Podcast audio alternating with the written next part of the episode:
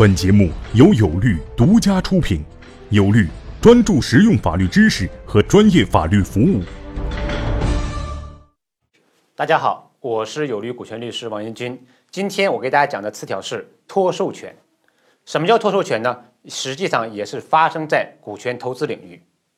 也就是说，当一个投资人他投资一个公司之后，他可以在投资条款里面或者是投资协议里面约定，如果出现有善意的第三方准备收购公司的股权，如果投资人认为收购的价格和条件达到了他的预期，那么他就可以要求创业者以及公司的其他股东来配合他，一起把公司的股权或者资产的全部或者大部分卖给这个善意第三方，而且其他的股东包括创业者必须予以配合。